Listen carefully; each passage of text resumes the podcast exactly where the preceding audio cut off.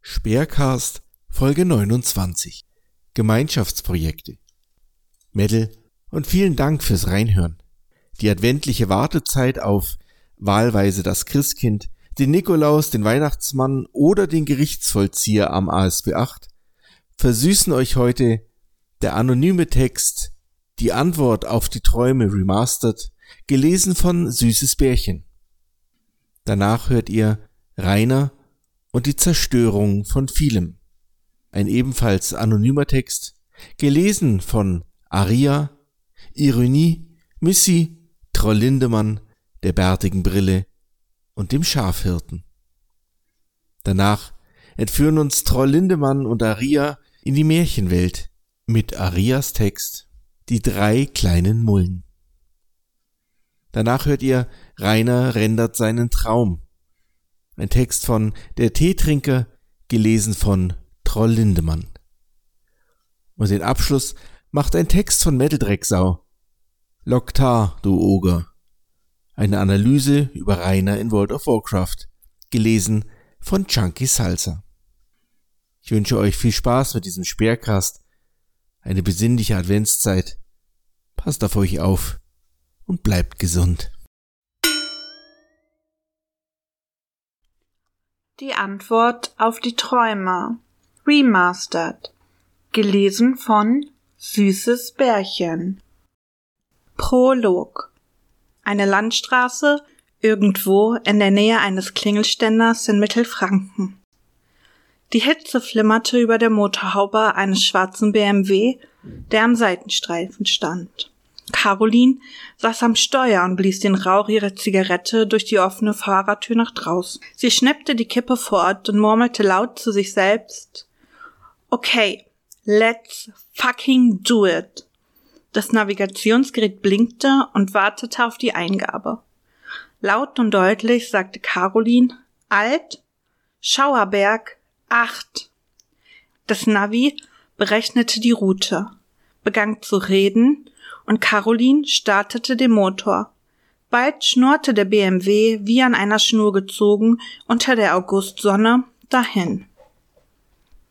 Kapital 1 Franken Vollkontakt Ein heißer Sommertag, schätzungsweise 34, 30, 45 oder 41 Grad. Rainer saß wie üblich am PC und arbeitete an den Videos, mit denen er seine Fehler und Lügen bestreitete und rechtfertigte. Die Deckenlampe im Arbeitszimmer war zugleich ein Ventilator. Ebenfalls zugleich war das Arbeitszimmer sein Spiel, Schlaf, Wohn- und Badezimmer.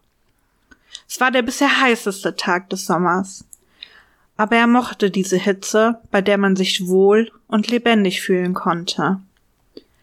Er machte einen letzten Klick und minimierte den Arbeitsaufwand. Einfach direkt hochladen die Scheiße. Passt schon. Gut, ich denke, ich schreibe noch eine Weile an meinem neuen Buch weiter. Die meisten Schriftsteller schreiben auf ein Genre spezialisiert. Er jedoch schrieb an mehreren Büchern aus verschiedenen Bereichen. Im Moment arbeitete er an einem neuen Roman, der in den Müll gehörte. Allerdings wurde bei ihm meist ein peinlicher Internetleak daraus. Er begann die letzte Seite zu überprüfen, damit er wusste, wie er weiterschreiben würde. Während er das tat, strich er sich übers Bein. Es machte ihn immer scharf, wenn er las, was er da schrieb. Das war sein fucking Ernst. Sein merkwürdiger Maulwurfpenis hatte fast schon den Weg an die Oberfläche seiner Fettwülste geschafft. So geil machte Rainer Rainer. Er hörte ein Auto die Straße hinunter und wieder hinauffahren. Es bremste und schien zu halten. Es war Sonntag und er erwartete niemanden. Nach einem kurzen Blick aus dem Fenster, bei dem er kaum was erkennen konnte, weil ihm Dutzende Kuchenkinder und Elite-Hater die Sicht versperrten, wurde er matt und las weiter sein Zeug durch. Sein verzweifelter Versuch, sich durch freudloses Wichsen ein paar Momente aus der Realität hinvorzustehlen, wurde je unterbrochen, als es an der Tür klingelte. Verdammten Arschlöcher, brüllte er und versuchte entmatt weiterzuwürgen. Doch erneut dengelte es an der Tür. Rainer stand vom Sofa auf. Er brauchte dazu mehrere Versuche, wobei er jedes Mal so urkomisch in verschiedene Richtungen startete, bis er endlich abhob. Ein Moment, ich komme gleich runter, brüllte er und runzelte sein Kinn. Wer kommt mich denn am Sonntag besuchen? Da ist man doch in der Sauna oder im Buff. Verwirrt zog er sich diese eine Jogginghose an, die er hatte, und watschelte zur Tür. Als er öffnete, stand vor ihm eine Frau. Sie musste etwa 50 sein. Genau wie die ganzen Hater, die vor seinem Haus standen. Das waren auch etwa 50 Leute. Die Frau hatte lange blonde Haare, trug ein schwarzes trägerloses Sommerkleid und dazu passende hochhackige Schuhe. Sie sah ihn leicht amüsiert an und fragte, na, bist du Matt? Es dauerte einen Moment, bis Rainer eine Antwort rendern konnte. Diese Frau war genau nach seinem Geschmack. Eine Frau mit Vagina. Zum Glück bemerkte sie nicht, dass seine Erektion zurückkehrte. Wie auch. Wie sie ihn so musterte, überraschte ihn nicht. Wahrscheinlich machte nur selten ein Mann die Tür auf, der so hilarious abartig aussah wie er. Hatten sie ne Banne? fragte er, als eine Mozzarella-Pause zu entstehen drohte. Ich möchte wieder nach oben, um mich zu erfreuen. Diesmal vielleicht sogar mit einer Fantasie von ihm. Sie sah ihn wieder an, diesmal mit einem Blick, den er nicht deuten konnte. Okay, also du bist Rainer, stellte sie fest. Aus ihrer ebenfalls schwarzen Handtasche holte sie einen Briefumschlag heraus und reichte ihn herüber. Ich habe im Magazin Franken Vollkontakt inseriert und auch ein paar Briefe erhalten. Einer ist mir aber gleich beim Öffnen aufgefallen weil da irgendwie, keine Ahnung, Ofenkäse oder was das ist, draufklebt. Überall. Rainer fing an zu verstehen, worauf sie hinaus wollte. Sex. Ja, der ist von mir, sagte er. Es überraschte ihn, dass sie sich einfach so zu ihm auf den Weg gemacht hatte, wie viele Dutzende Menschen jeden Tag auch. Besonders, da er an einem Sonntag auch nicht zu Hause hätte sein können. Er ging zur Seite, um sie reinzulassen, und als er die Tür schloss, wurde es dunkel. Ich kann ihn leider nicht viel anbieten, außer Brote, Brötchen und mehr. Als er nach dem Lichtschalter tastete, spürte er plötzlich eine Berührung. Mit einem fröhlichen Seufzer fing sie an, seine diversen Zusatzersche an Rücken und Hüfte zu kneten. Ich glaube, sie können mir genug anbieten. Er spürte, wie er schwitzig erregt wurde, bei dem Gedanken, die Treppe wieder hinaufgehen zu müssen. Das dauerte meist Stunden, wenn es überhaupt gelang. Wollen wir nicht äh, hier unten bleiben, für immer? Hier gibt's am Sofa auch gleich ein Waschbecken und eine Bobcornmaschine und einen Hotdog-Grill. Sie nickte. Ich möchte sie nicht drängen. Rainer schluckte. Es musste dieser neue BDSM-Trend sein, bei dem die Frau einen fremden Mann sieht. Rainer hatte im Sitzen aber wenig Erfahrung und ließ sich erstmal führen. Sie reichte ihm lächelnd die Hand. Ich bin Caroline. Schüchtern nahm Rainer ihre Hand etwas ungelenk in seine und sagte, ich bin so erzogen worden, dass man andere nicht unterbricht und zuallererst mal eklige Penisbilder mit Eichelgese schickt, wenn man sich vorstellt. Nice. Einfach nice. Neißenstein dann geh doch schon mal vor ins Schlafzimmer. Du wohnst allein? Sie lächelte. Er stöhnte. Oh, das hab ich doch in meinem Brief geschrieben, ne? Wenn ich eins nett ab kann, dann alles immer zehntausend Mal wiederholen zu müssen. Ne? Und außerdem wohne ich nur alleine, weil Wohnen für mich etwas ist, das man mit seiner Familie tut und nicht mit seine Freunde. Da ich momentan aber keine Familie habe, ihm ging das Mana aus. Sch, machte Caroline sanft. Sch, halt doch einfach die Schnauze. Ich wollte mich nur vergewissern. Es gibt nämlich Leute, die Sachen schreiben, die nicht stimmen. Die Temperatur sank um ein paar Grad. Mit der Endgültigkeit und Ruhe des wahren Kriegers sah Rainer tief in Carolins Augen und log. Ich sage immer die Wahrheit. Er führte sie ins Spiel, Schlaf, Wohn, Bade und hoffentlich bald auch Fickzimmer.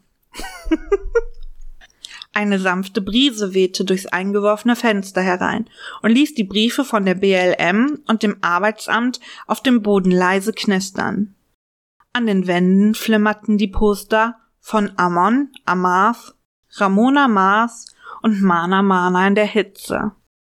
Es gab Drachenbilder, Drachenstatuen, Drachenkerzen, Drachenkebab, Drachenkreole, Drachen mit Gumbo, Drachenpfanne, Drachen frittiert, Drachen mit Bananen, Limonendrachen, Kokosnussdrachen, Pfefferdrachen, Drachensuppe, Dracheneintopf, Drachensalat, Drache mit Kartoffeln, Drachenburger, Drachensandwich.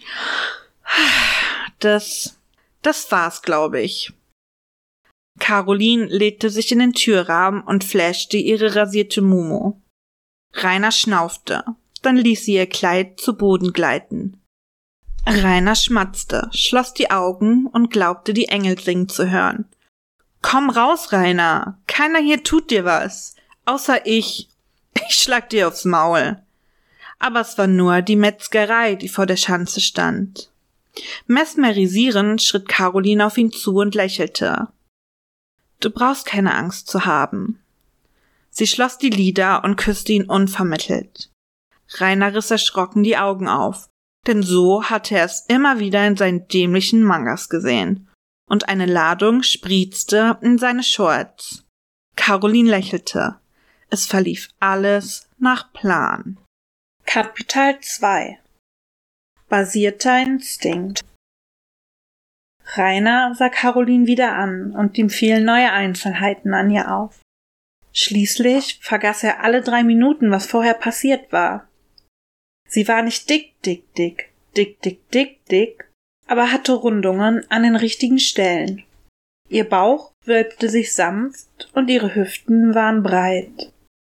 Er stand wie gebannt und blockiert da, als Caroline ihr Kleid zu Boden gleiten ließ. Brauchst dich nicht zu schämen, stöhnte sie, während sie ihren Arm ein Stück weit in ihre Scheide schob.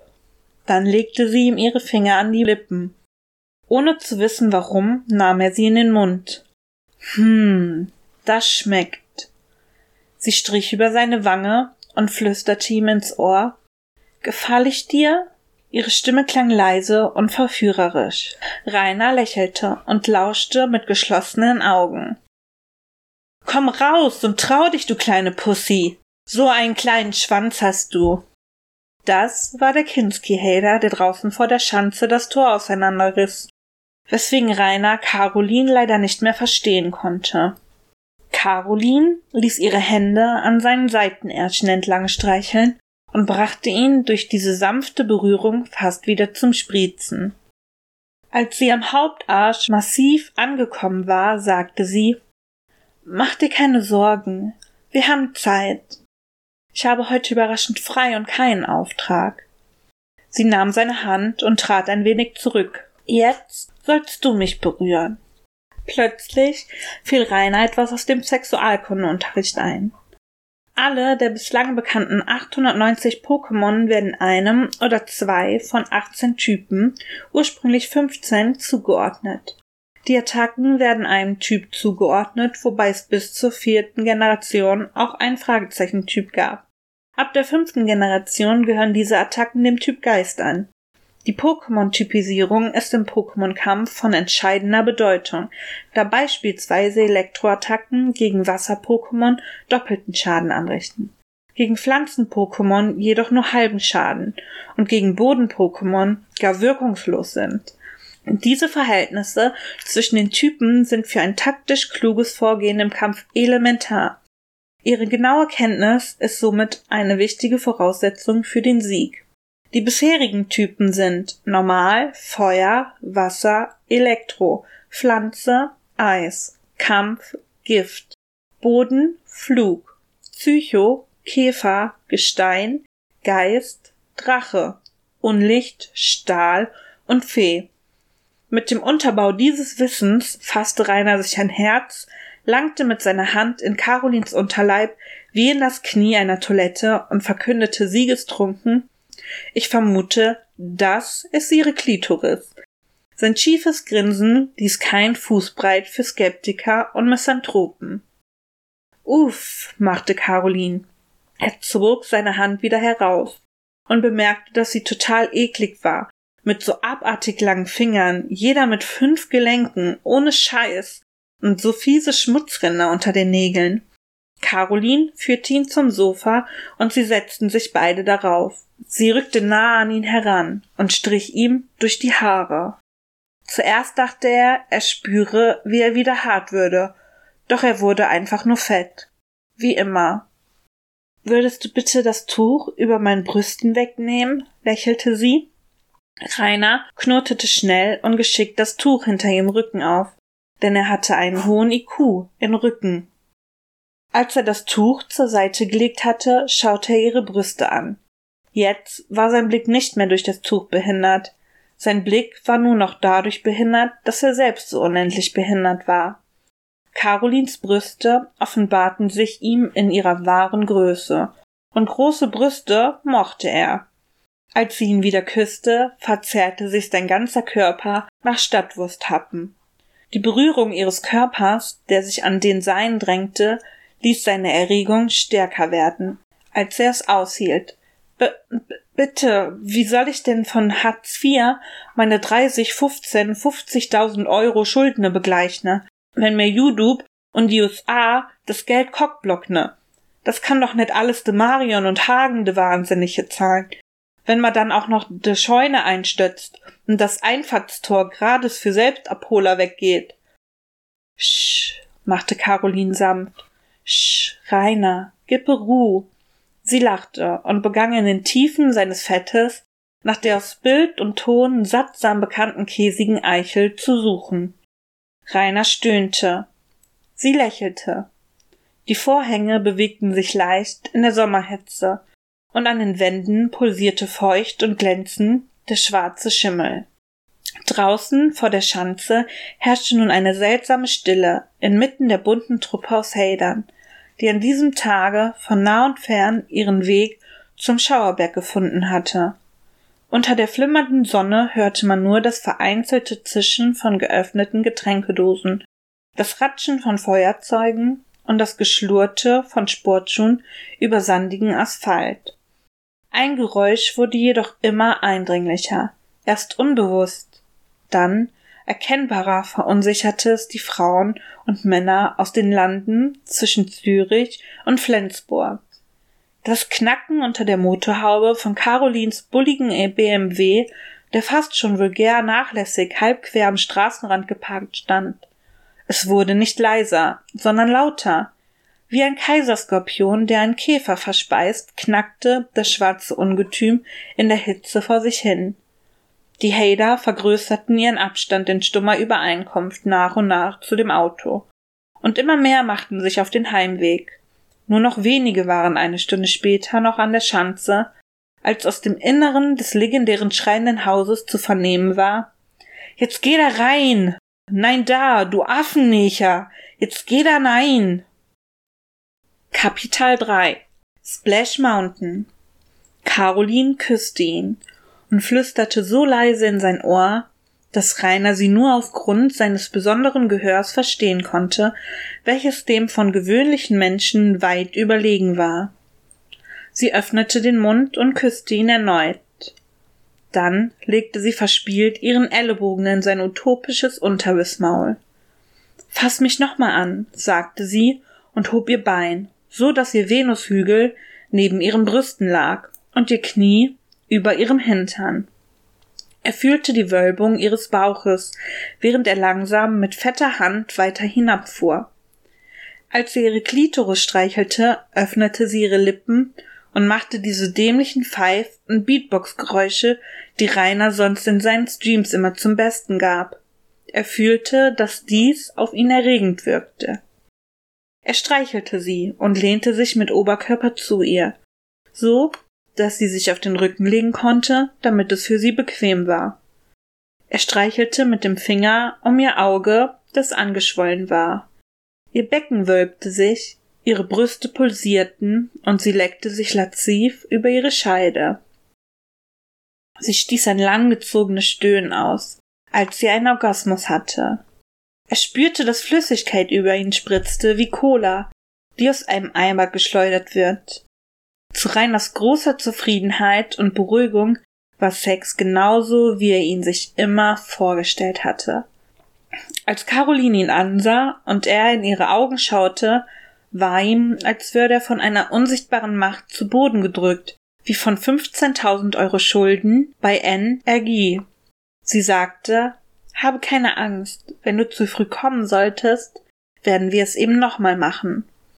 Muss ich mal gucken, wie ich es am besten hinkriege. Bis dahin erstmal vielen Dank fürs Zuschauen und bis zum nächsten Gemache. Getue, Gedöns. Draußen vor der Schanze wurde es langsam dunkel. Die letzten Hader waren in ihre geleasten Benzer gestiegen und hatten sich auf den Weg zurück nach Nürnberg, Dortmund, Hamburg und Südschwerin gemacht. Ein einzelner Gestark stand lauschend auf der Straße vor dem Haus mit der Nummer 8 und blickte immer wieder zwischen den Fenstern der Schanze und dem schwarzen BMW hin und her. Ein weiteres Auto fuhr in langsamem Tempo aus Richtung Emskirchen heran. Es war der Streifenwagen 1 des Polizeireviers Neustadt an der Aisch. Herr Müller hielt am Straßenrand, stieg aus und ging gemächlich zu der wartenden Person herüber. Guten Abend, Frau Schweighöfer. Das ist das Auto? Ja, antwortete dem Marion und verzog das Gesicht so sehr, als hoffte sie allein dadurch den Lauf der Welt verbiegen zu können. Hm, machte Herr Müller und zündete sich eine Zigarette an. Und die Besucher, die in dem Auto waren, die laufen hier jetzt herum. Nein, das ist es ja. Da war nur eine Frau drin, und die ist jetzt beim Rainer in seinem Haus. Herr Müller hob die Augenbrauen und blies Rauch in einem raschen Stoß heraus. Jemand, jemand ist bei Rainer im schreienden Haus? Eine Frau?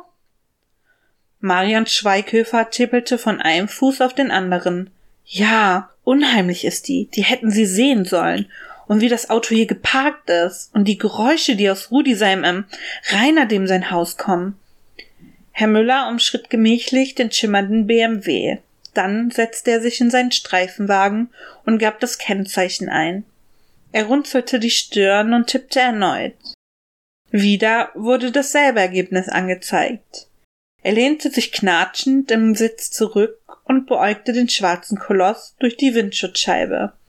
Er überlegte. Marion Schweighöfer trat an das Seitenfenster heran und sah aus wie das Thumbnail zu einem YouTube-Video, das man besser nicht anklickt. Herr Müller traf eine Entscheidung. Er schnippte die Zigarettenkippe aus dem Fenster, startete den Motor und fuhr mit springender Kupplung an. Marion Schweighöfer zuckte vom Streifenwagen zurück und zeterte. Wo wollen Sie hin? Herr Müller wendete den Wagen rasant und beschleunigte in Richtung Emskirchen. Schnauze, du behinderte Missgeburt! Durch die einbrechende Nacht raste Herr Müller direkt nach Hause zu seiner Frau und seinen Kindern. Er fuhr nicht mal zum Revier, um den Streifenwagen abzugeben. Frau Schweighöfer, Rainer Winkler, der als Schauerbeck 8 und der schwarze BMW entfernten sich von ihm. Dunkelheit legte sich über Mittelfranken, und die Erde bewegte sich weiter durch die Leere des Alls auf ihre bekannte elliptische Bahn. Kapital 4 Graf Olaf, bist du's, Junge? Rainer dachte an ihr Gespräch zurück, um sich erinnern zu können, über was Caroline und er gesprochen hatten. Keine Chance. Er begann trotzdem schon mal seinen Satz, um etwas vorzubauen. Der Rest würde sich dann schon ergeben. Ich habe mich schon öfter gefragt, ob ich ich habe mich äh, schon öfter gefragt, ich habe mich schon öfter gefragt, ob er sie sah ihn an und er wusste, dass sie seinem Gedankengang nicht folgen konnte. Er wurde fett und verfiel ein wenig zurück in seine Behindertheit. Sie lächelte. Du bist ein ganz besonderer Mensch, Rainer. Hat dir das schon mal jemand gesagt? Ja, antwortete Rainer etwas angemettet. Sie stützte sich auf und fragte, wie kommt es, dass du keine Freundin hast? Er lachte bitter auf. Du hast doch bestimmt gemerkt, dass ich ein sehr großer Hühne bin. So um die 1,90 oder 96 oder 1,93 oder zwei Meter bin ich schon. Irgendwas so in der Größenordnung. Das wirkt natürlich auf viele Frauen einschüchternd. Dazu kommt natürlich noch, dass ich in einer Beziehung nicht auf Sex aus bin. Caroline schaute verblüfft rein. Als Rainer den letzten Satz ausgesprochen hatte, war sein Unterkiefer ein Stück weiter nach vorne gewachsen und sein winziger Kinderpenis noch kleiner geworden.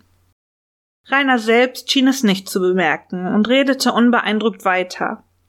Es sei denn, man führt eine sexuelle Beziehung, eine Dauerfreundschaft. Caroline lehnte sich zufrieden zurück und sagte, ich dachte, ich muss dich gleich schon wieder loslassen. Du bist ein Mann, wie sich viele Frauen einen wünschen.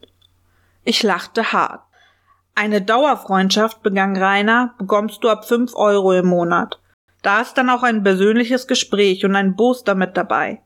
Darüber hinaus gibt es noch den 3-Dreh-Banserang für 10 Euro, den geile Stück Du geile Rang für 25 Euro und den Seelenbruchstück-Rang für 50 Euro. Muss ich mal gucken, wie ich das dann am besten mache. Sein Hochgefühl schien unaufhaltsam zu sein. Er spürte die Barren fast schon im Arsch. Schließlich sagte Caroline, Bevor du meine Antwort bekommst, habe ich noch eine weitere Frage an dich. Kann ich irgendwie eine Woche hier pennen?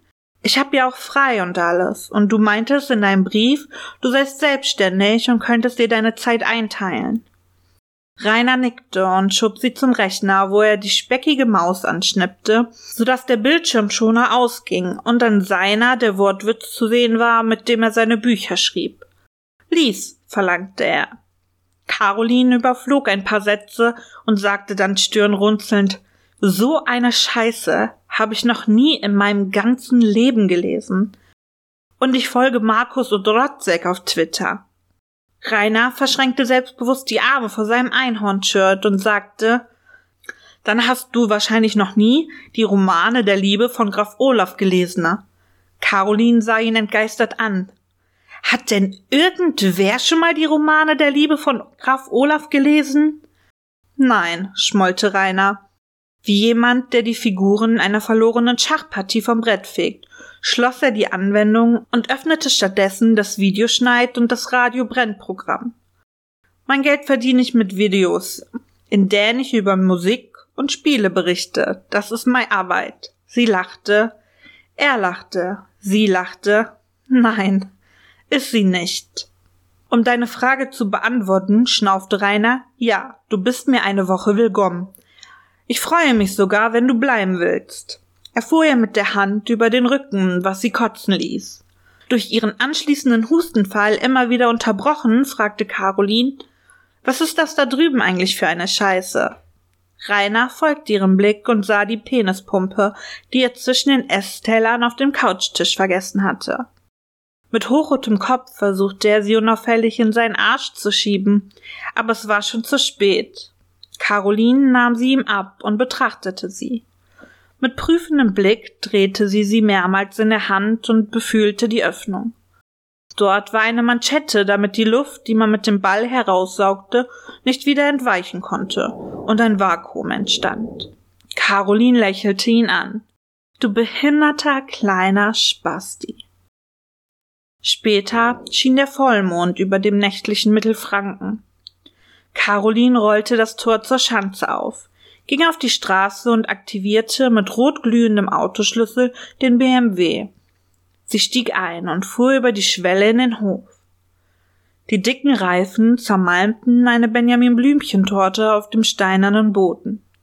Aus dem Kofferraum holte sie nach und nach drei große schwarze Reisetaschen, die sie in die Schanze schleppte, aus der adipöse Schnarchen leise in die Nacht hinausklang. Ende.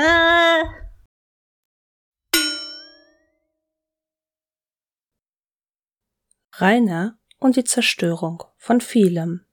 Text von Anonym, gelesen von Iröni, Missy, Troll Lindemann, die bärtige Brille, Schafhirte und Aria. Vorwort. Eine Beobachterin mit Hang zum blanken Hass gegenüber dem Drachenlord.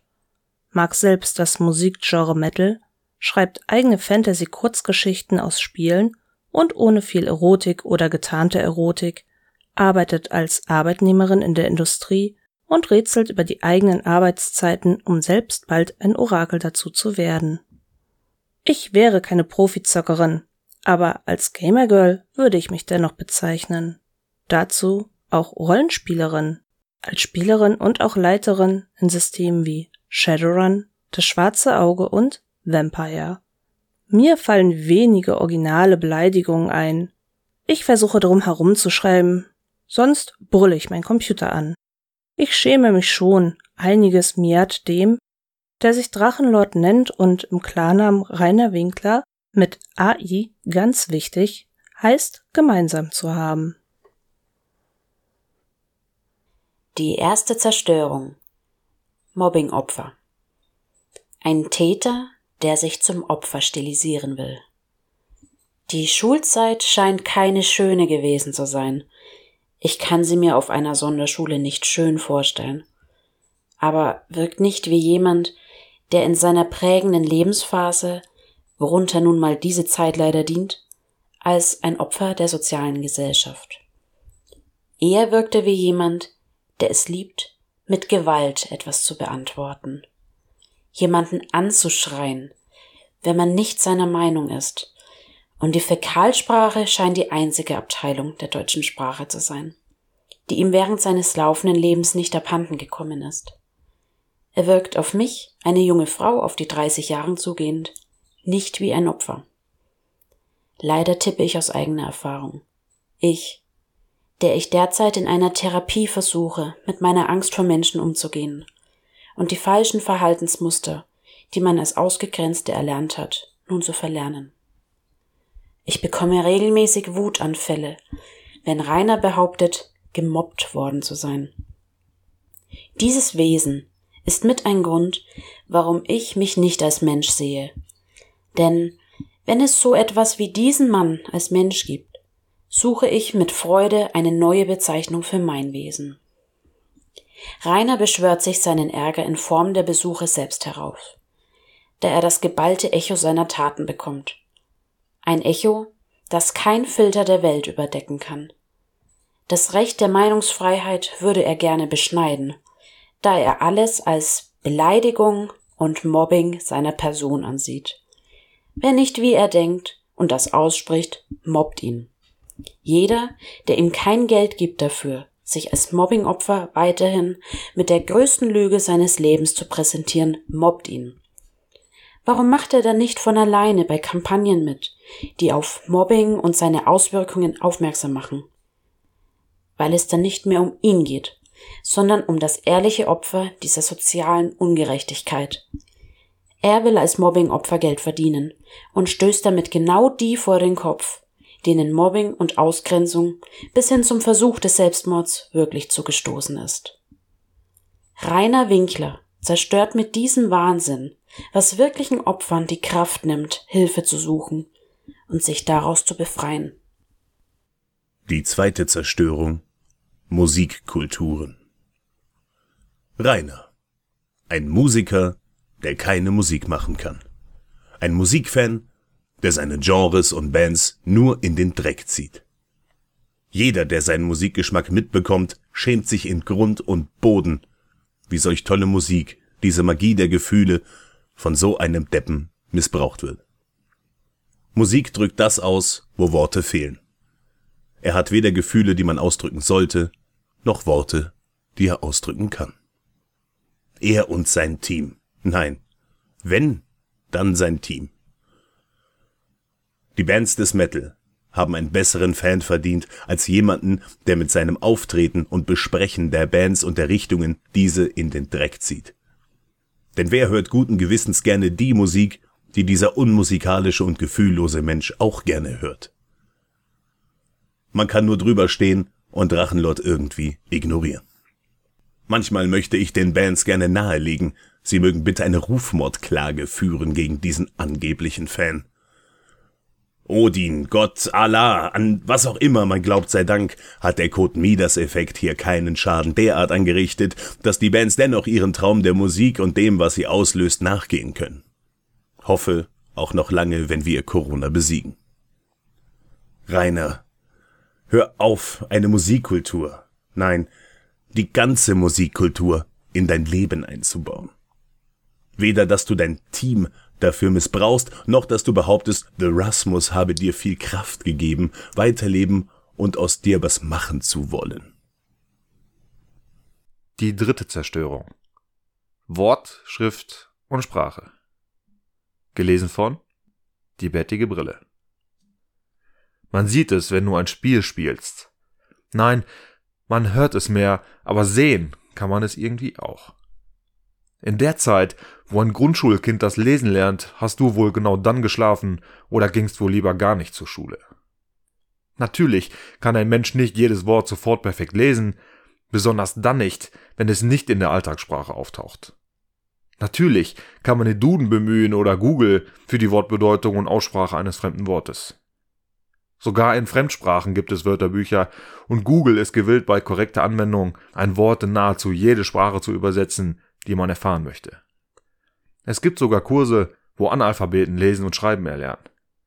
Aber nein, der Lord liest am liebsten William Shakespeare im Original und möchte die göttliche Komödie von Dante Alighieri erklären, kann aber bei Videospielen kein Wort vernünftig vorlesen. Egal ob auf Englisch mit deutschem Untertitel oder auf Deutsch. Dafür kann er angeblich Japanisch und Italienisch. Wenn man dem, was er spricht, einen Namen geben könnte, idiotische Scheingebrabbel ohne Zusammenhang, leider verwandt mit der deutschen Sprache, wäre treffend. Abgekürzt Isots. Hat was vom Klang und könnte weder ein Mensch noch der Oger direkt aussprechen. Wie passend. Das, was er angeblich als Text in Schriftform darbietet, dafür würde jeder Autor sich schämen. Er zieht damit ihren Ruf in den Dreck und auch den von jedem, der hobbymäßig Texte schreibt. Wer traut sich dann zu sagen, hey, ich schreibe über eine Heldengeschichte, wie sie die Welt in einen besseren Ort verwandelt und dabei vielleicht auch ihren Traum anfindet. Dass man ein kreativer Mensch ist, traut man sich fast kaum noch zu sagen, wenn ich kann alles besser als du, Lord, um die Ecke kommt und ein Video macht, in dem er seine Würg, Brech, Kranken, Fantasie, Sexgeschichten vorstellt, samt Kaufanregung aller Bitte, bitte, kauft es. Ja, es geht mir nicht ums Geld, deshalb auch nur 10 Euro, aber bitte wertschätzt mein Sermon, den ich der Welt quasi kostenlos schenke. Es gibt da ein schönes Zitat. Schreib dich nicht ab, lern lesen und schreiben. Die vierte Zerstörung. Die Arbeiterschaft und jeden Arbeitnehmer. Immer wieder tönte es herum. Man wüsste nicht, was für eine harte Arbeit YouTube ist. Ihr wisst nicht, was das für Arbeit ist. Das Rendern, Schneiden, Hochladen. Für viele YouTuber ist das, was du Arbeit nennst, ein Hobby, was sie nach einem Arbeitstag je nach Länge zwischen sieben und zehn Stunden für sich machen, um sich auszuleben, etwas mitzuteilen, was der gesellschaftlichen Norm entspricht oder aus wirklicher Freude anderen eine Freude zu machen. Du wärst am liebsten auf einer Stufe mit Gronk, Iblali, LeFloid und denen, die das große Glück im Leben haben, davon leben zu können. Aber Sie machen etwas dafür. Sie haben Hilfe, wenn Sie sie brauchen und gestehen es sich ein, wenn etwas nicht klappt. Sie kennen Demut und entschuldigen sich, wenn ein Video auch nur einen Tag verzögert kommt und sagen es sofort. Nicht wie unser Webwingel, der in allen Formaten, die er anpackt, nur erzählt, was er machen möchte und dann ein Video später dann erzählt, dass keiner seine Versuche geklappt hat und damit kein Video kommt. Wer nimmt ihm diese vermeintlichen Entschuldigungen noch ab? Niemand. Faulschwein Winkler hat keine Ahnung, was wirkliche Arbeit ist. Sonst würde er nicht permanent die Arbeiterschaft derart bloßstellen. Wenn man ihn zum Zivildienst einberufen hätte in ein Krankenhaus, hätte er schon bei der ersten Körperpflege eines älteren Mitmenschen verweigert. Einem Menschen, der wirklich viel für sein Leben getan hat darunter auch viele Stunden in einer äh, Mine, einem Krankenhaus oder einer Backstube. Das ist ja keine Arbeit in seinen Augen. Nur er arbeitet und nur er trägt die Wirtschaft, wenn unser Schweiniger seinen Schleier der Illusion ablegen würde, käme die Realität mit einem Bumerang. Er macht Arbeit. Der Feuerwehr, der Polizei, dem Steuerzahler, der wirkliche Arbeitnehmer ist und wertvoll der Wirtschaft und Gesellschaft. Er macht nicht nur Arbeit, er kostet Geld, Nerven und vieles mehr. Dass sich diese sprechende Tonne hinstellt, Korrektur hinsetzt und behauptet, sie arbeitet viel und trägt zur Gesellschaft bei, ist die Verleumdung überhaupt. Sonst käme sie, also die sprechende Tonne, von allein auf die Idee, ihre Sozialstunden sozial abzuleisten, statt der Welt vorzuheulen, dass sie keine Chance hat, dies irgendwo zu erledigen. Ein Krankenhaus, ein Altenheim freut sich immer über Hilfe, und sei es, dass man vor deren Ein- und Ausfahrten Laub wegharkt oder die Flure in Ordnung hält. Ja, Draußenarbeit ist sogar in Zeiten von Corona sehr beliebt, und damit hat er keine billige Ausrede mehr, weiter so jeden Arbeitnehmer anzuliegen und sich als höchstes Wesen darzustellen. Die fünfte Zerstörung. Gesellschaftliche Normen und Verhalten gegenüber Frauen. Was das Schwein Winkler über Holocaust denkt, dass es kein Jung, sondern nur zu eng gibt, und auch, dass ihn der religiös motivierte Anschlag in Wien nicht interessiert, sind Beispiele, die beweisen, wie narzisstisch und egoistisch dieser Oger ist. Die Gesellschaft und vor allem die Frauenwelt habe sich gefälligst um ihn zu drehen, schlimmer noch als die Amerikaner um ihren Präsidenten. An solchen Äußerungen ist offensichtlich, dass er noch nie in einer KZ-Gedenkstätte war, dass er noch nie mit einer Frau Sex hatte und dass sein Familiensinn ganz abhanden gekommen ist. Denn dass in Wien dort viele Familien ein Opfer, gar einen Toten zu beklagen haben, ist nicht relevant für ihn. Für den möchte gern Star und Gott, der die Welt am liebsten ausrotten möchte und dann sich selbst umbringen will, ist das ja nichts, das mit ihm zu tun hat. Jede Frau habe sich gefälligst nur mit ihm, dem Lustgott der Götter, abzugeben.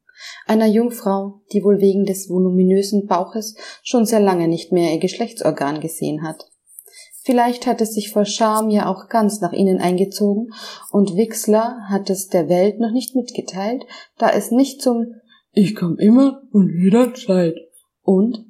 Ich nehme jetzt Viagra und bin stolz darauf. Image passt.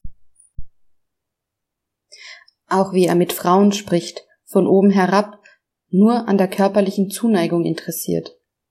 Es gibt genug Aufnahmen, wo er schmierig widerlich mit der hollen Weiblichkeit umgeht, sogar wenn sie nur eine ganz normale Frage stellen.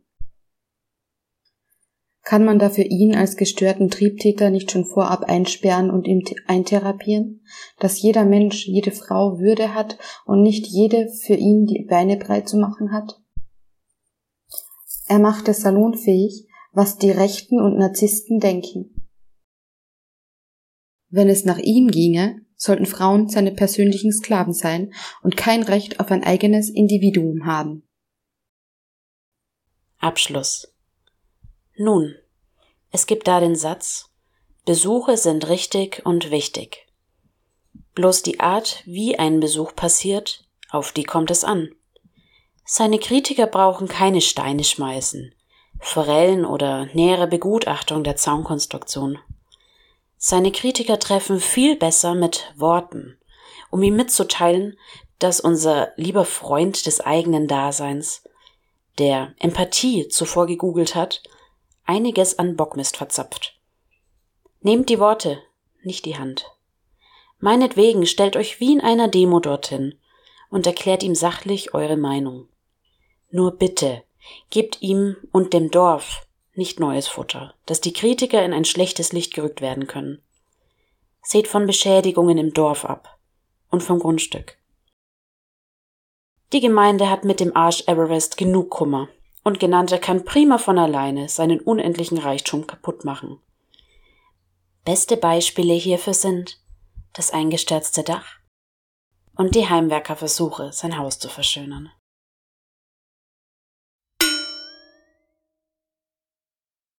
Die drei kleinen Mullen. Ein Text von Aria. Gelesen von Troll Lindemann. Die Tage werden kürzer. Draußen wird es wieder kälter, also genau die richtige Zeit für ein kleines Märchen. Nehmt euch einen Krug vom warmen Met, kuschelt euch in die Kissen und lauscht der Geschichte die drei kleinen Mullen. Es war einmal eine Milf. Sie war nicht mehr die jüngste, aber noch verdammt gut aussehend. Die hatte drei Töchter. Sie war also eine echte Milf und keine dieser Fake-Porno-Milfs, wie ihr sie vielleicht aus dem Weiten des Internets kennt. Die drei Töchter waren verdammt eng, aber mindestens volljährig, denn das hier ist nicht diese Art von Märchen. Eines Tags kam die Milf nun zu ihren Töchtern und sprach Meine drei kleinen Mullen, ihr könnt nicht mehr bei mir bleiben, jede von euch muss sich nun eine eigene Bleibe suchen. Aber hütet euch vor Reisegrimm, er ist ein jungfräulicher Oger, der euch nur positionieren oder euch zu seinen Bärchen machen will. Sie zahlte dann noch jedem ihrer Kinder ihren Anteil vom Erbe aus, und so zogen die Mullen hinaus in die Ferne. Die erste kleine Mulle baute ihr Haus ganz alleine, so wie sie es einst mit ihrem Vater im Wald getan hatte. Von dem Geld kaufte sie sich das teuerste Werkzeug und die teuersten Materialien, die es auf dem Markt zu kaufen gab. Es dauerte eine Weile, aber dann stand sie zufrieden vor ihrem Werk und konnte einziehen. Eines Tags kam nun der sagenumwobene Reisegrimm des Weges und stieß auf das Haus der Mulle. Er warf einen Blick durch eines der Fenster und sah sie. Er lächelte, und sein Pensi begann zu zucken und pulsieren. Er leckte sich über die wulstigen Lippen. Reisegrimm ging an die Haustür, klopfte und rief Komm raus, sonst schmeiß ich dir die Prügeln aus. In seinen Ohren klang dies wie der beste Anmachspruch, wo gibt. Die Mulle sah durch ein kleines Loch in der Tür und schrie Beim Haar an meinem Fläumchen, oh nein, oh nein, oh nein, ich lasse dich nicht ein. Dies machte Reisegrimm sehr wütend, und er schrie Dann schlag ich dir die Tür ein. Und mit einem beherzten Schlag seiner monströsen Pranke schlug er die Tür ein. Die Holzsplitter flogen durch die Luft. Er sah zu seiner Hand, nickte und murmelte Ich hab Etzel eine Hand, die stärker als Stahl ist. Die Zeit nutzte nun aber die Mulle, um ihm zu entwischen. Verdammte Axt! rief Reisegrimm und machte sich auf den Weg zurück zu seiner Burgruine, die von den Dorfbewohnern nur Schanze genannt wurde. Die zweite kleine Mulle baute ihr Haus zusammen mit einem Gumbel. Aber es handelte sich dabei nicht um einen x-beliebigen Gumbel. Er war ein Taschengumbel, wie ihn jeder von uns haben sollte. Er konnte alles, er wusste alles und er versicherte der Mulle, dass auch sie in allem, was sie tat, einsame Spitze war. Gemeinsam verbrachten sie das Werk und waren zufrieden mit dem, was sie erschaffen hatten. Doch lange blieb auch diese Mulle nicht von Reisegrimm verschont. Schon wenige Tage nach dem Einzug ging er schweren Schrittes zur Tür und hämmerte gegen diese und rief Komm raus, sonst schmeiß ich dir die Prügeln aus. Die Mulle sah durch ein kleines Loch in der Tür und schrie Beim Haar an meinem Fläumchen, oh nein, oh nein, oh nein, ich lasse dich nicht ein. Dies machte Reisegrimm wütend, und er schrie Dann schlag ich dir die Tür ein. Er holte mit seiner Stahlfaust aus und schlug mit aller Macht gegen die Pforte, doch sie rührte sich kein Stück. Reisegrimm schnaufte und pustete und blies. Die Mulle indes wiegte sich in Sicherheit und lachte sich ins Fäustchen. Ja, der Taschengumbel hatte tatsächlich Ahnung. Doch so schnell ließ er sich nicht von seinem Vorhaben abbringen. Er wollte endlich eine Mulle positionieren, und keine Tür der Welt würde ihn daran hindern. Er holte mit seinem Fuß aus und brüllheulte, Etzaler sechs verdammte Jahre Kampfsporterfahrung. Und die Tür zersplitterte unter der Wucht. Ein weiteres Mal schnaufte Reisegrimm triumphierend auf und bemerkte wieder nicht, dass die Mulle ihm entkam. Verwirrt sah sich Reisegrimm in dem Haus um. Nichts. Es war rein gar nichts zum Positionieren mehr da. Also musste er unverrichteter Dinge wieder zurück in seine Schanze meddeln. Die dritte kleine Mulle ließ sich ihr Haus von einer professionellen Firma bauen. Es dauerte lange, bis es fertig war, und es gab viele Probleme während des Baus. Aber nun endlich stand sie vor ihrem eigenen Haus. Eines Nachts berichteten ihre Schwestern von ihren Erlebnissen mit dem Oger, so dass die dritte Mulle schon vorgewarnt war, als derjenige vor der Tür stand. Scheinbar hatte er ein Gespür für Mullen mit frisch erbautem Eigenheim. Abermals rief er, Komm raus, sonst schmeiß ich dir die Prügeln aus.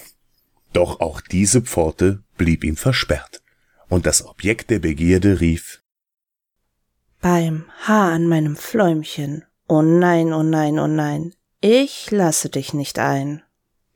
Reisegrimm lief rot an, Rauch quoll aus seinen Ohren, innerhalb weniger Tage wurde er dreimal abgewiesen, das konnte, nein, das durfte nicht sein.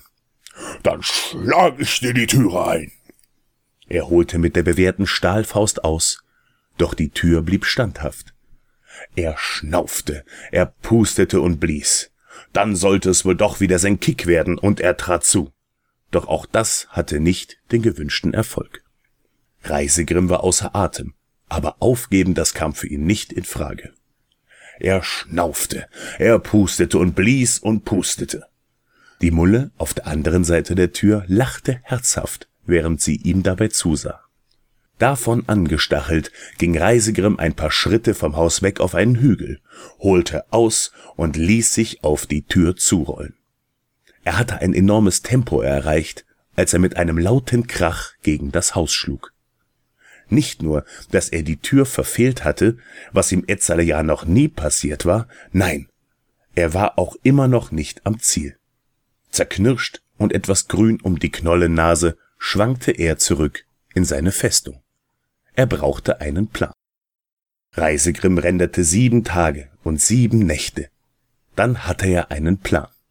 Er setzte einen Bettlerersuch an das schwarze Brett im Dorf, auf dem eine Leiter gefordert wurde. Doch es sollte weitere sieben Tage und sieben Nächte dauern, bis einer seiner Anhänger sich erweichen ließ und ihm eben jene besorgte. Natürlich wollte er sich nicht ein weiteres Mal die Blöße vor der Mulle geben, und so wurde die Leiter einem Test unterzogen. Reisegrimm stellte sie an ein Nebengebäude seiner Burgruine, kletterte hoch und stellte sich auf das Dach. Dieses jedoch war dem plötzlichen Gewicht nicht gewachsen, und mit einem Rums brach es mit Reisegrimm zusammen. Das ist ja genau die Scheiße, auf die ich keinen Bock hab. Aber die Leiter hatte zumindest den Härtetest überstanden. Reisegrimm meddelte nun also zurück zum Haus der dritten kleinen Mulle. Diese jedoch hatte vom Bettlerersuch erfahren und zusammen mit ihren zwei Schwestern Vorkehrungsmaßnahmen getroffen. Wieder stand der Koloss vor der Pforte und rief, Komm raus, sonst schmeiß ich dir die Prügeln aus. Und wieder erhielt er die Antwort, aber diesmal von mehreren Stimmen zeitgleich. Beim Haar an meinem Fläumchen, oh nein, oh nein, oh nein, ich lasse dich nicht ein. Sein Speer begann zu zucken und zu pulsieren. Drei, es waren drei Mullen zum Positionieren im Haus. So schnell wie er konnte, ging er zur Rückseite des Hauses, stellte die Leiter an und stieg hinauf. Er ging zum Schornstein, setzte sich an dessen Rand und mit einem Hier kommt Reisegrimm ließ er sich hineinplumpsen. Anscheinend dachte er, was der Weihnachtsmann kann, das könne er auch. Im Gegensatz zu diesem war jedoch Reisegrimm nicht erwünscht, und er blieb im Rauchfang stecken, den die Mullen extra haben verstärken lassen. Der Kamin und der gesamte Schornstein wurden zugemauert, und das Haus war seitdem als das heulende Haus bekannt. Noch heute kann man seine verzweifelten Rufe hören. Runter von meinem Grundstück! Ende. Was? Ihr seid noch nicht zufrieden?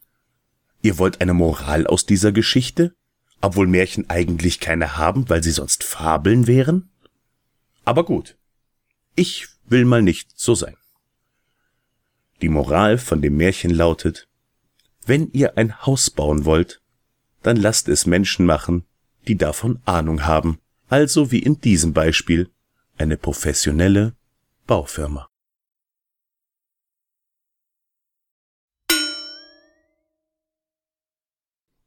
Rainer rendert seinen Traum. Ein Text von der Teetrinker. Gelesen von Trollindemann. Rainer rendert seinen Traum. Und der ist es, ein großer YouTuber und Streamer zu sein. Also jemand, der den ganzen Tag nichts anderes macht, als zu zocken, zu fressen und dabei mit seinem Charisma und seiner Kompetenz anderen Leuten zu imponieren, während ihm die Frauen nur so zufliegen. Ich habe auch einmal einen Traum gehabt. Da war ich etwa vier Jahre alt, hatte eine Plastikschüssel auf dem Kopf und bin einen halben Nachmittag lang mit ausgebreiteten Armen durch den Garten gerannt, bis ich schließlich auf den Mars gelandet bin. Beiden Träumen räume ich übrigens die gleiche Wahrscheinlichkeit ein, Realität zu werden. Und dabei will ich nicht einmal auf den Mars. Ein wichtiger Unterschied zwischen Häuptling Tohu Wabohu vom Stamme der Schwarzschimmel-Indianer und meinem Vergangenheits-Ich ist, dass ich mir selbst im zarten Alter von vier Jahren bewusst war, dass ich allein mit einer Schüssel auf dem Kopf nicht der erste Mensch auf dem Mars werden würde.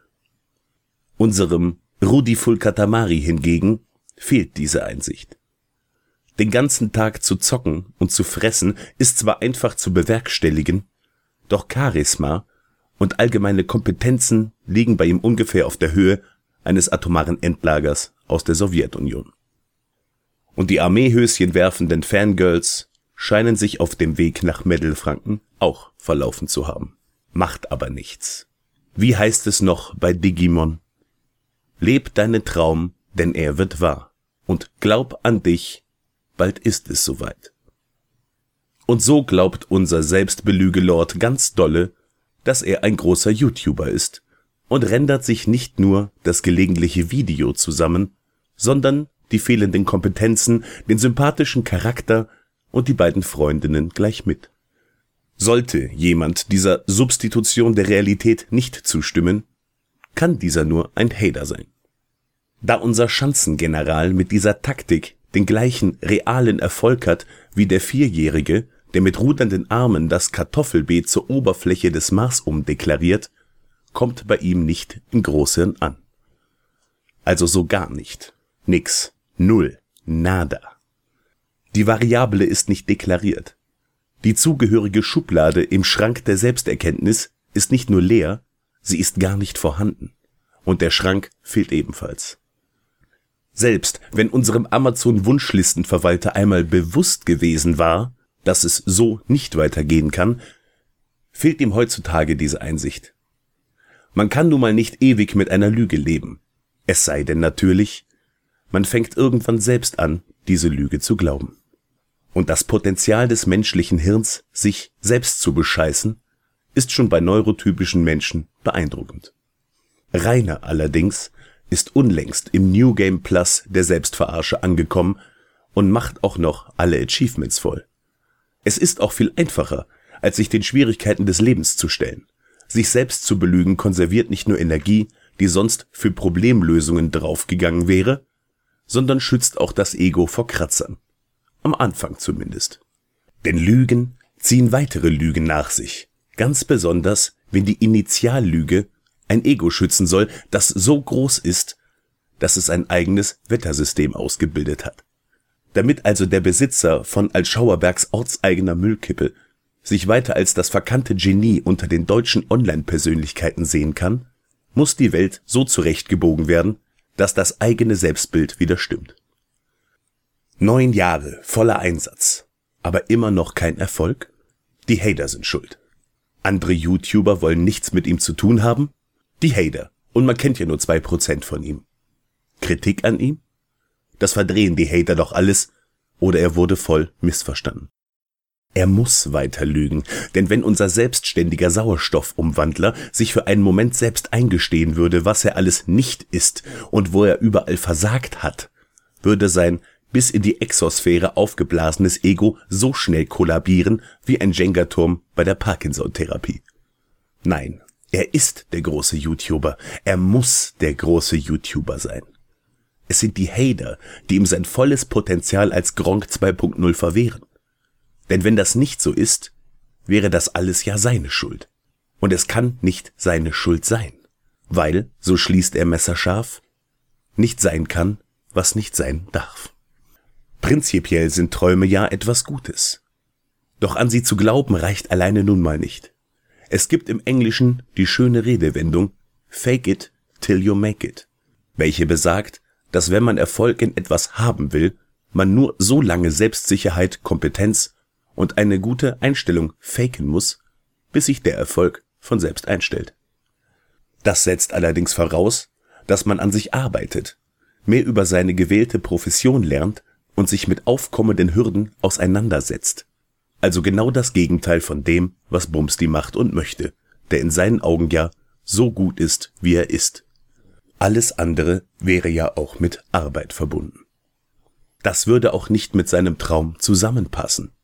Vorausplanung, mehrere Takes, Weiterbildung in Sachen Videobearbeitung, sich im Multitasking üben, dass man beim Streamen ordentlich auf den Chat reagieren kann. Ein Bemühen, sich im gewählten Gewerbe qualitativ zu verbessern. Denken, bevor man das Maul aufmacht. Alles nicht Teil seines Traumes. Wie gesagt, sein Traum von einem YouTuber-Dasein heißt, a wenig daddeln für diese harte Arbeit, von allem auf die Schulter geklopft werden, das Geld fliegt ihm dabei nur so zu, und unter dem Tisch hocken die beiden Mullen, welche ihm abwechseln, den Speer lutschen. Gut, vielleicht sind die beiden Freundinnen dieselben, mit denen er sich seine vier Arschhälften beim Kacken auseinanderzieht. Und vielleicht ist das mit der Liquidität auch nicht so doll, und ihm geht ab und zu mal der Strom aus. Aber wenn überhaupt, sind die Hater daran schuld. Er muss einfach nur weitermachen wie bisher und noch fester an seinen Traum glauben, dann wird das schon alles wieder in Ordnung kommen.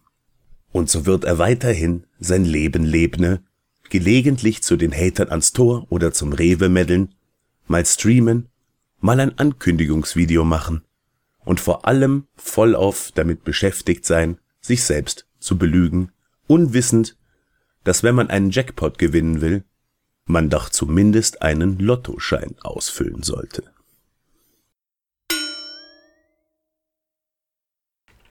Loktarduoger, eine Analyse über Rainer in World of Warcraft.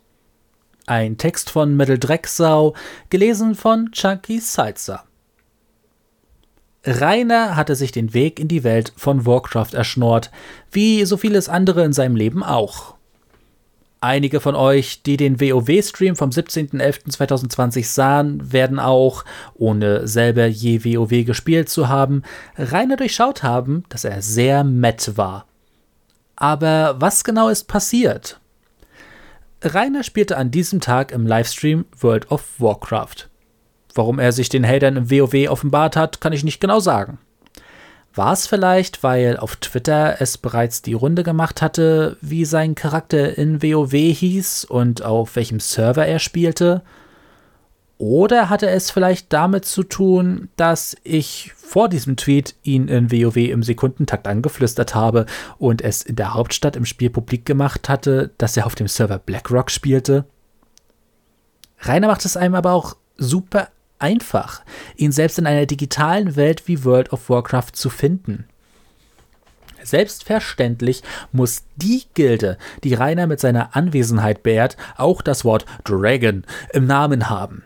In diesem Fall Dragon Clan. Undenkbar, dass Rainer sich in einer bereits bestehenden Gilde, die namentlich nichts mit ihm zu tun hat, einfügt und unterordnet. Da kickt mal wieder der Narzissmus. Natürlich muss er auch seinen eigenen Rang haben. Leider ist der Name seines Gildenrangs nicht ersichtlich auf der Internetseite Arsenal, womit ich ihn gefunden habe. Aber ich lehne mich jetzt mal sehr weit aus dem Fenster und behaupte, der Rang lautet Drachenlord. Im Stream spielte Rainer zunächst eine weibliche Dämonenjägerin, eine der einfachsten Klassen wohlgemerkt. Es ist auch völlig klar, warum er sich für eine Blutelfe als Rasse entschieden hat. Diese Blutelfe sieht Elzala sehr eng aus und das gefällt der Lordschaft. Er wurde bereits von Kack Haydam im Spiel umzingelt und umwuselt. Im Sekundentakt bekam er Gruppeneinladungen und er wurde von etlichen Leuten ständig angeflüstert. Eine interessante Anmerkung hierbei ist, dass Rainer in der Tank-Spezialisierung am Questen war. Was das bedeutet? Ganz einfach. In diesem Modus kann er sehr viel einstecken, aber nur wenig austeilen. Fast so wie im richtigen Leben. Er könnte jederzeit zu einer Schadensausteiler-Spezialisierung bei seinem Dämonenjäger wechseln und sich so das Abschließen von Quests erleichtern und beschleunigen. Aber was sage ich da? Rainer ist mit Sicherheit schon damit überfordert, dass der Dämonenjäger nur zwei Spezialisierungen hat. Er realisierte mit Sicherheit nicht mal, dass er in diesem Moment als sogenannter Tank rumlief. Er dachte sich bestimmt nur, Boah, bin ich badass. Es kloppen zehn Gegner auf mich ein, ich falle nicht um. Da zuckte der Speer. Rainer packte einen nach dem anderen, der ihn anflüsterte, auf seine Igno-Liste. Schon mal der erste Sieg für die Hater, denn damit hielten sie ihn schon mal davon ab, dieses Spiel zu zocken. Und während er dies tat, ertrank sein Spielcharakter unter Wasser, weil er nicht in der Lage war, zwei Dinge gleichzeitig zu tun. Noch ein Punkt, es stand 2 zu 0 für die Hater. Einfach nur köstlich zu beobachten, wie Rainer mit dem Hate im Spiel überfordert war. Tja, lieber Rainer, World of Warcraft ist eben kein Drachendiscord, in dem du den Bannhammer schwingen kannst. Er packte Spieler auf die Igno-Liste, sie lockten um auf einen anderen Spielecharakter und konnten ihn sofort weiter voll spammen. Aber so etwas kapierte Rainer nicht. Und dann passierte es. Das Spiel selbst teilte Rainer mit, dass er keine weiteren Spieler mehr auf die Igno-Liste packen konnte. Er hatte das Maximum von 50 ignorierten Spielern erreicht.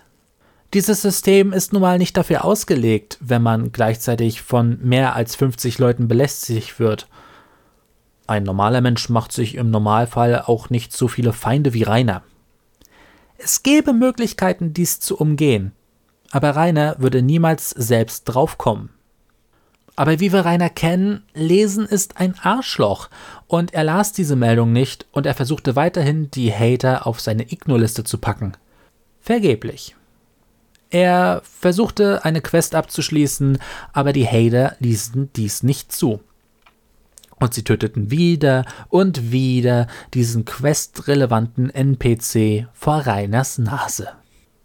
Er konnte nun nicht einmal diese Quest abschließen.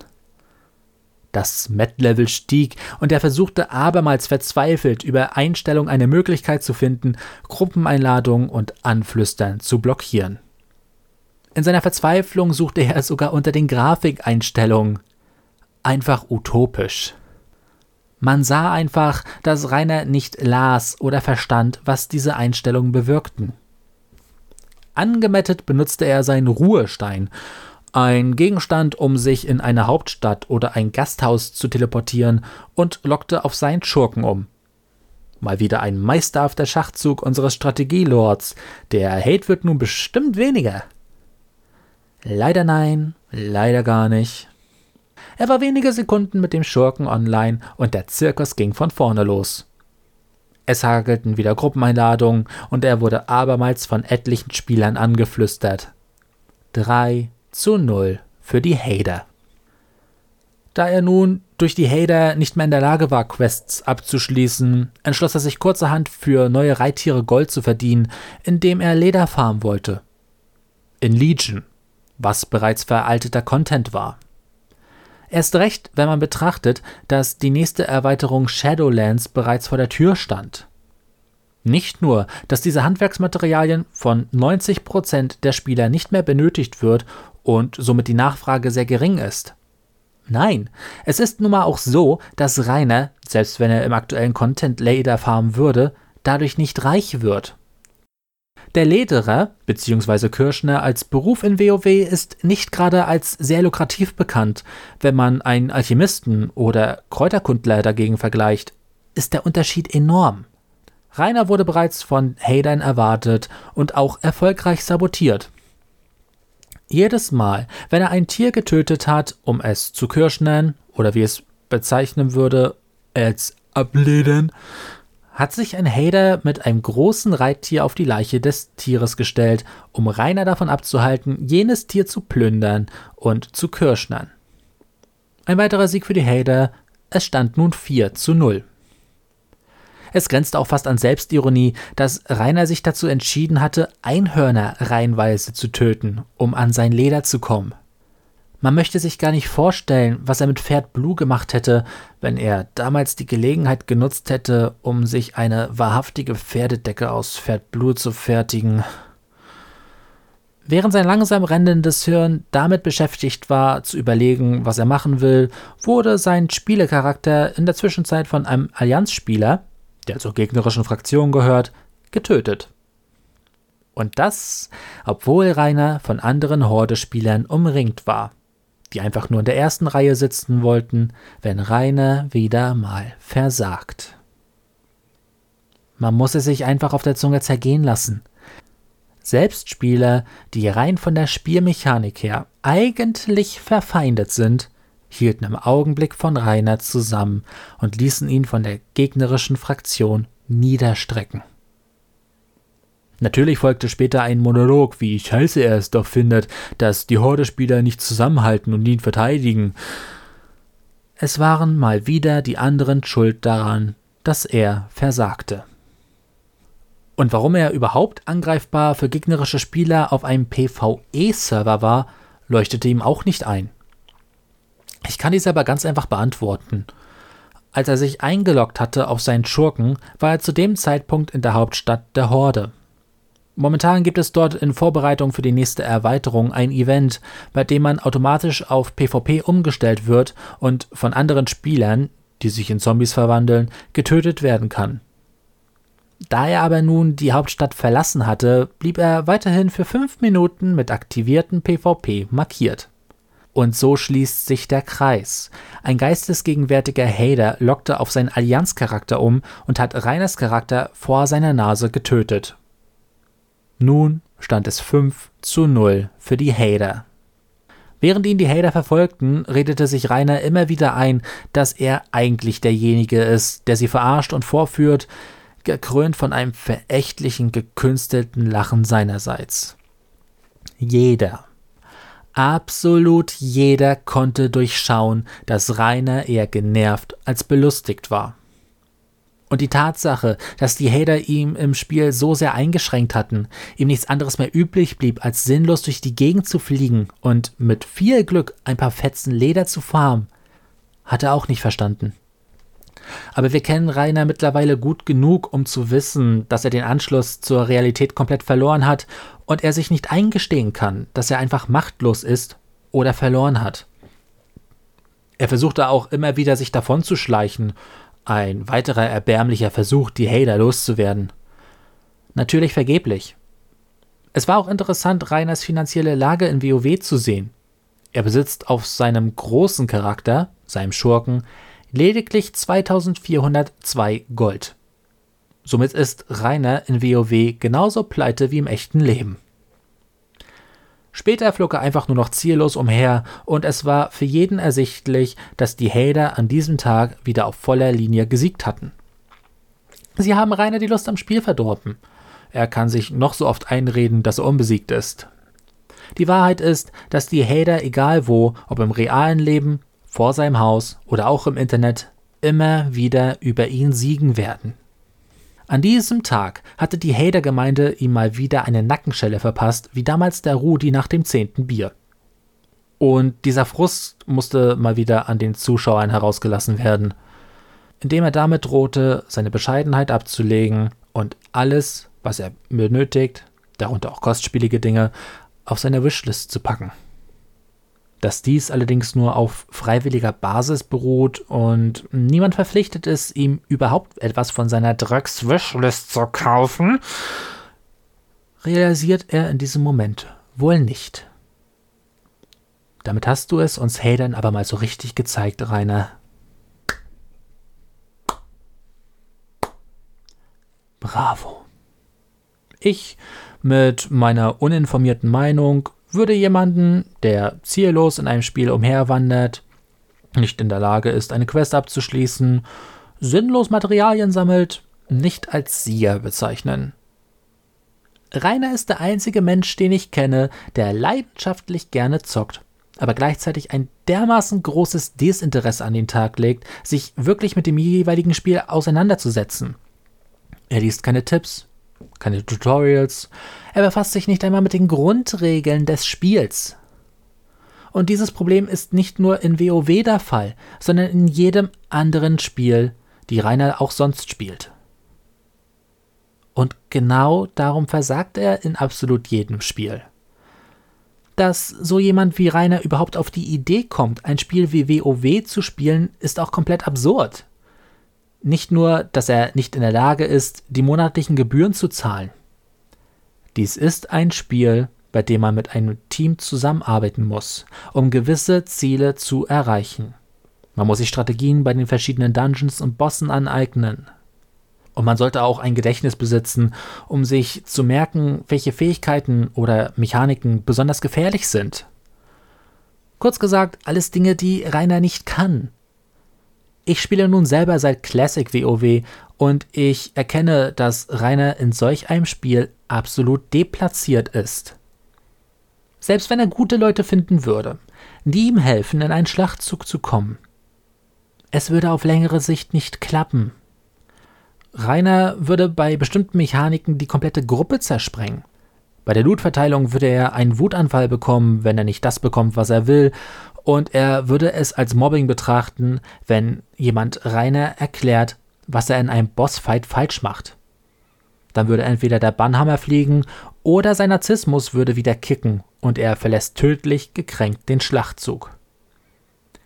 Ich habe schon damals, als ich vier war, mit meinem Vater im Wald geradet, würde er wohl sagen. In diesem Sinne kann ich nur noch eines an Rainer gerichtet sagen. Game over, du Kaspar.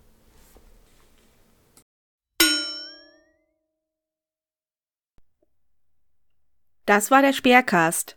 Danke fürs Zuhören. Bis zum nächsten Mal. Medal off.